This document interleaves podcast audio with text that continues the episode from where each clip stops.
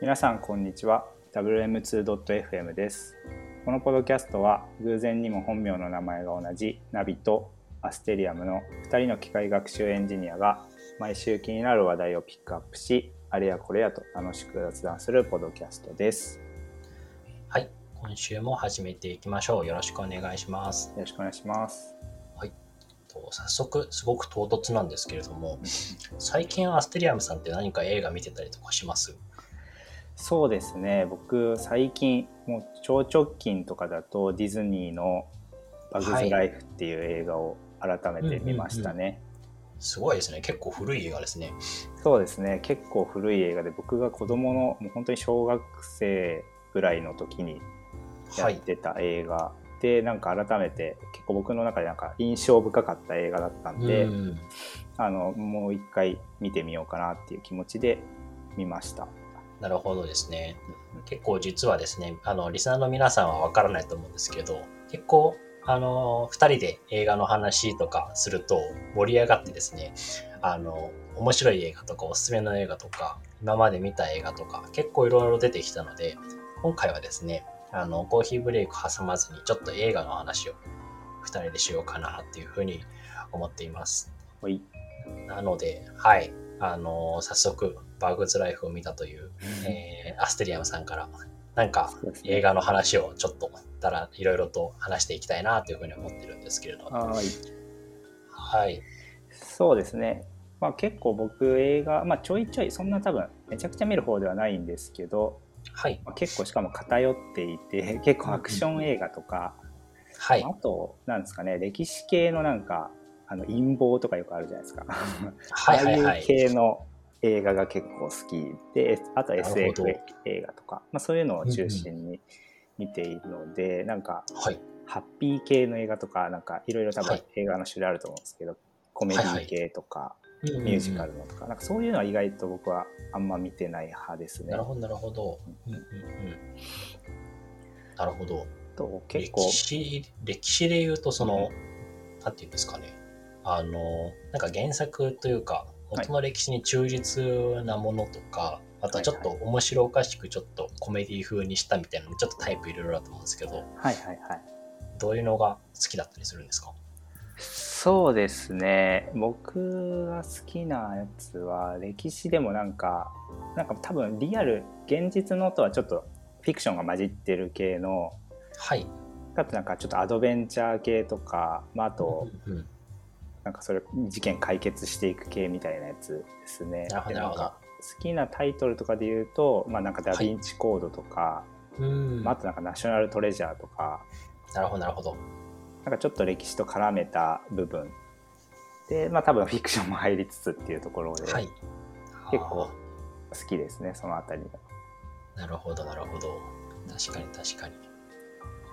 なんか結構見ててこう、ワクワクする感じがあって、うんうん、謎解きみたいなところもあって。はいはいはい。確かに確かに。好きですね。なるほど、うん、あとはなんかアクション系の映画を結構見たりして僕あとなんかアクションスターというかなんですかね、はい、俳優で結構選んだりする部分もあって、うん、なるほど。例えばなんですけど、まあ、僕が好きな俳優とかで言うと、はい、まあご存知の方もいるかもしれないですけど、まあ、ジェイソン・ステイサムとか、はいあとはドベイン・ジョンソンっていう、まあ、結構ムキムキの人、うんうん、まあ、今だと、はい、なんですかね、ジャングルクルーズですかね。最近映画するみたいな、うん。うん、あれに出てる主役の人とかですね、はい、そこら辺の人が結構好きでそこら辺の人たちが出る映画を結構見てます。なのでワイルドスピードシリーズとか、はい。まあ、あとはそうですね。他にも、まあ、結構ちょっと変わりますけど、まあ、トム・クルーズが出てる「ミッション・インポッシブル」とか、はい、なんかそういうのとか結構好きで見てます。なるほど。うん、ナビさんはどんな感じですか？そうですね。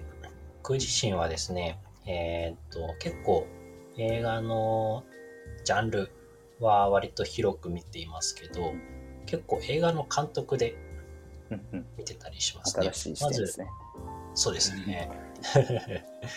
まあ、ジャンルで言うと、まあ、広く見てるとはいうものの SF とかサスペンスとかあとヒューマンドラマみたいなちょっと心温まる系とか、がい。結構好きだったりしますし、最近では結構アニメ系のものも見たりしますね。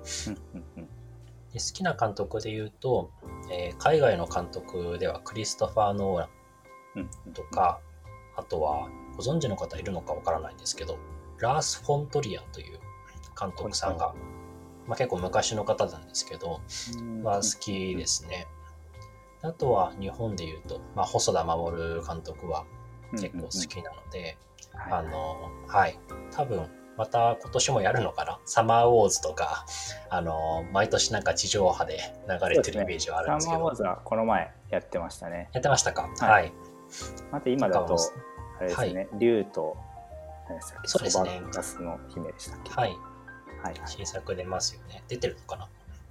今はい。、公開中ですね。あ、なるほど。好きと言っておいて情報全然終えてなくて恥ずかしいんですけど。はい。でも好きですね。うんうんうんあとちょっとまあ、細田守監督の中でも多分異色作というか、うんうんワンピースシリーズで一本実は映画を撮ってるんですよね。そうなんですね。はい。あの、お祭り男爵と秘密の島っていう映画がありまして、うんうんこれはあの、まあ、細田守監督の中でもそうですし、ワンピースの映画の中でも超異色作品で、これはすごくあの、ワンピースファンとしても、あの、見応えがありました。うんうん結構実は賛否両論あったりとかしていて、あの、はい、本当のワンピースファンからすると、これはワンピースの映画じゃないって言われるぐらい、結構毒舌なこと言われたりするんですけど、うんなるほど。そうなんこれは結構。はい、おすすめですね。うんうんうんはい。まあ、あとはクリストファー・ノーランで言うと、もうちょうど去年ですかね、あの、テネットっていう映画が結構いろいろと、あの、なんていうんですかね、話題になりましたけど、まあ、テネットも良かったですし、あとは、まあ、夢どころで言うと、インターステラーとかですかね。うんうんうんそれも非常に好きです。そうですね。テネットとかはどういう作品だったんですか、テネットはですね、あの、まあ、時間をテーマにしていて、うんあの、その時間軸が、まあ、当然その過去から現在、未来っていう風に、えー進んでいくんですけれども、まあ、その、えっ、と、時間軸がなんかめちゃくちゃになる。そうですね、うまく説明すると難しいんですけど、その時間を逆行するっていうあの機械がありまして、まあ、その機械をめぐった、えっ、と、まあ、ちょっとクライムアクション系の、はいはいはい。えーものですね。なるほどでこの、この映画で言うと、あの、伏線回収がすごくて、はい。この時点でこういう風な出来事があったけど、それって一体どういう風な原因で起きててみたいな、うんうんうんその後からどんどんどんどん、あ、これはこうだったのかみたいなところを解きほぐしていくみたいな。なるほど。すごいなんかそタイムこうトラベル系のやつで、はい、アニメとかでそうですねなんかそういう伏線の回収とかありますもんね。ありますあります。うんうん、それが結構、はい。そういう意味で言うと、すごい、あの、難解な映画、難しい映画うん確かにそうですよね。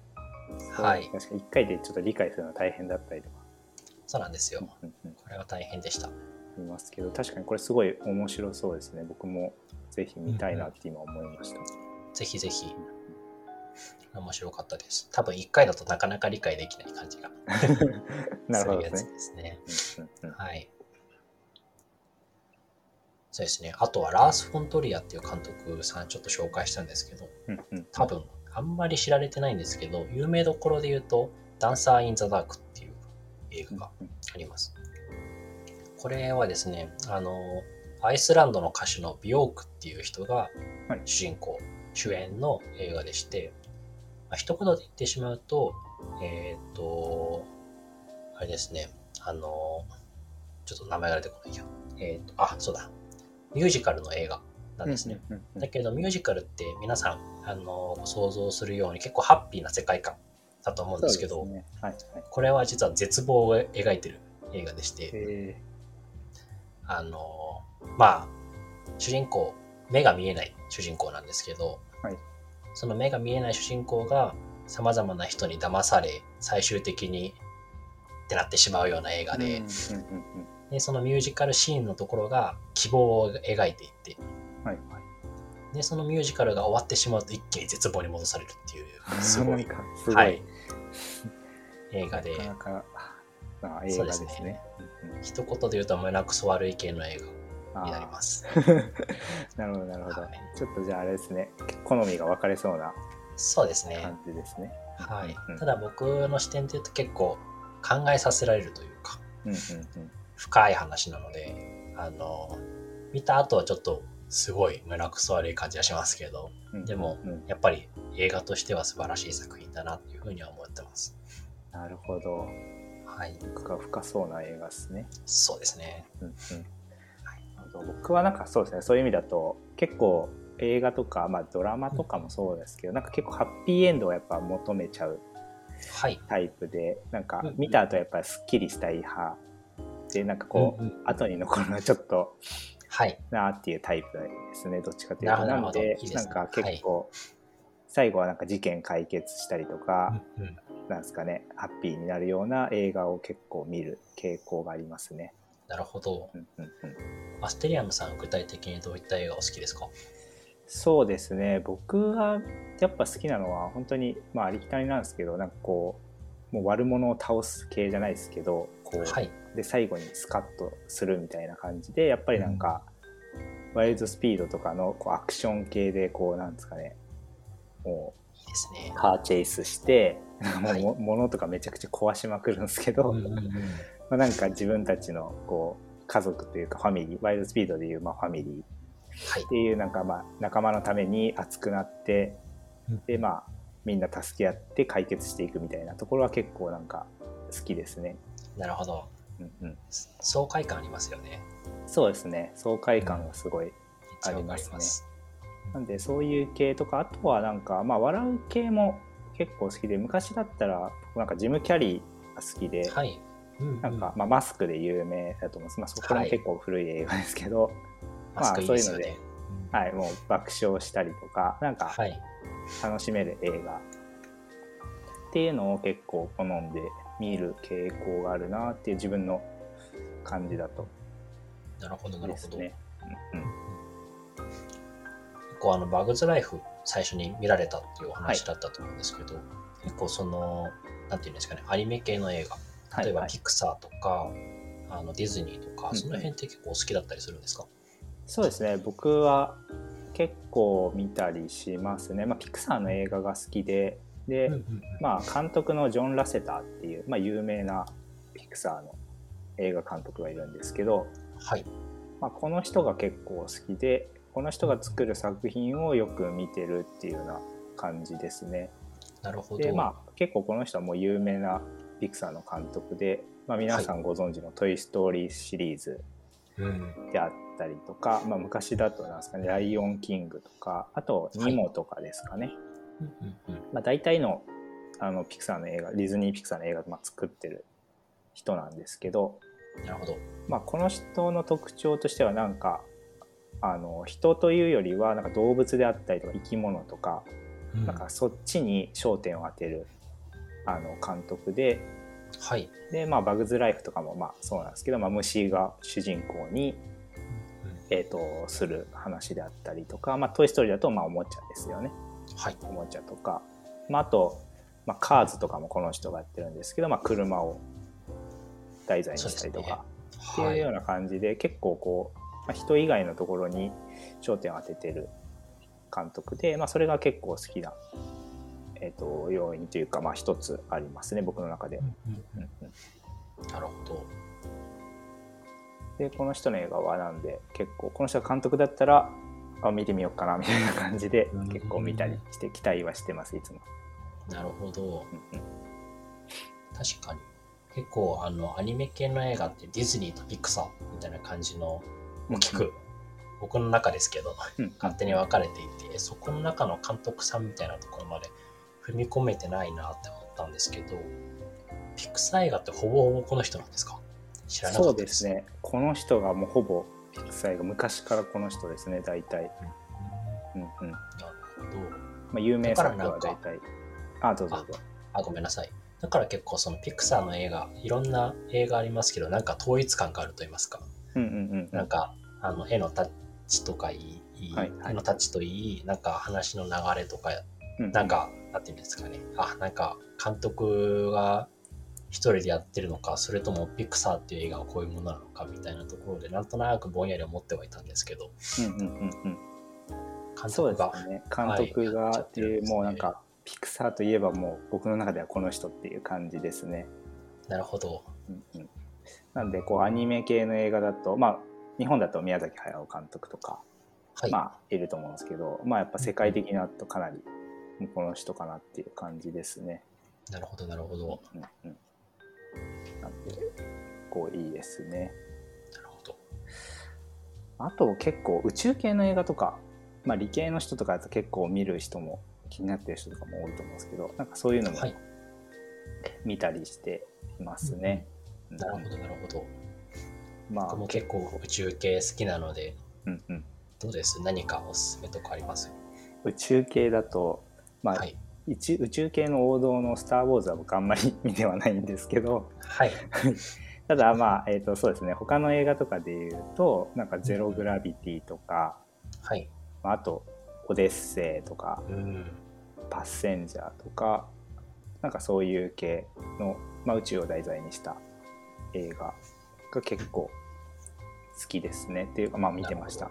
うんうんでまあ、この中でも、まあ、パッセンジャーとか、まあ、見てることある人も、まあ、いるかもしれないんですけどこれはなんか、まあ、どっかの惑星にみんなで移住するみたいなあの話でなんかめちゃくちゃでかいこう宇宙船ですかね。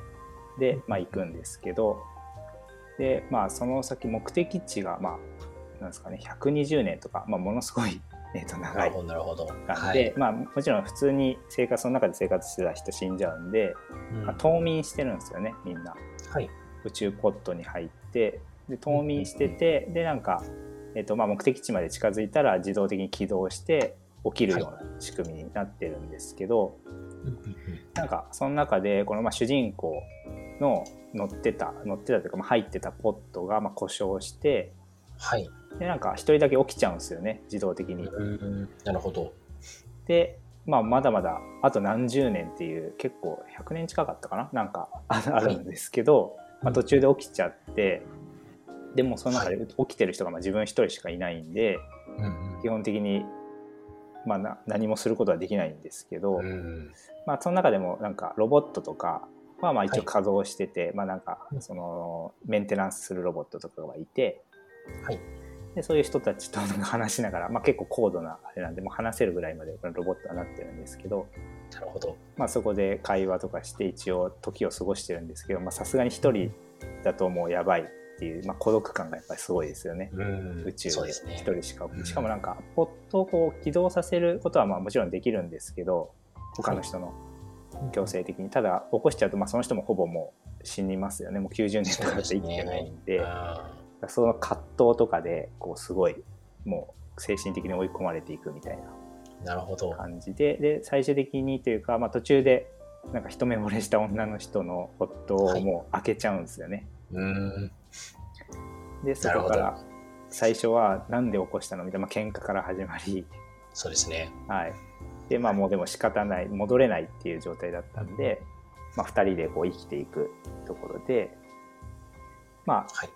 宇宙船がちょっとあの故障したりしてでまあいろいろあって最終的にまあこの人がその宇宙船の事故をまあ防いだおかげでみんな生きていられて、まあ、目的地に到着するみたいな話で、はい。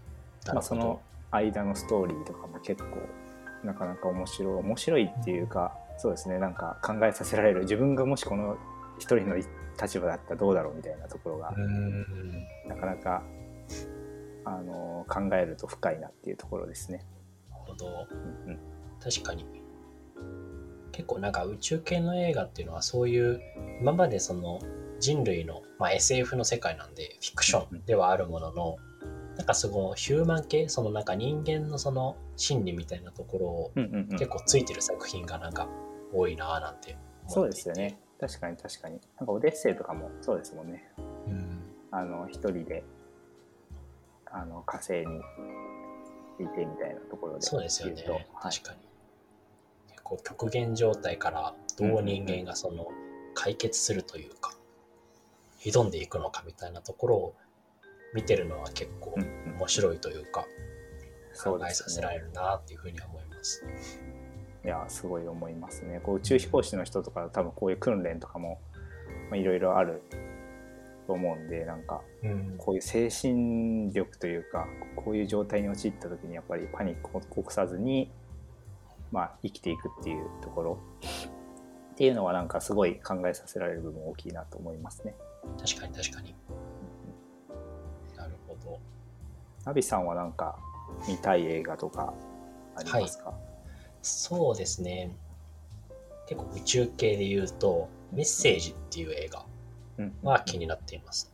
でこのメッセージっていう映画は僕自身ちょっと昔これを見たいなって思っていてどういう風な話だったかちょっとうろ覚えではあるんですけどなんかあの舞台は地球なんですけど、はい、まあ、地球に飛来してきたなんかよくわからん未確認生物が、はい、まあ、来てでそれに対して、まあ、ネゴシエートする交流して、まあ、メッセージを送り合ってあの行くみたいなお話みたいで、まあ、結構昔話題になった映画みたいですね。で、まあ、本当に僕自身の知識があんまなくて恐縮なんですけど、あのすごい話題になった映画なので、まあ、ちょっと見てみたいなっていう風な気持ちにはなってます。なるほど。これはい。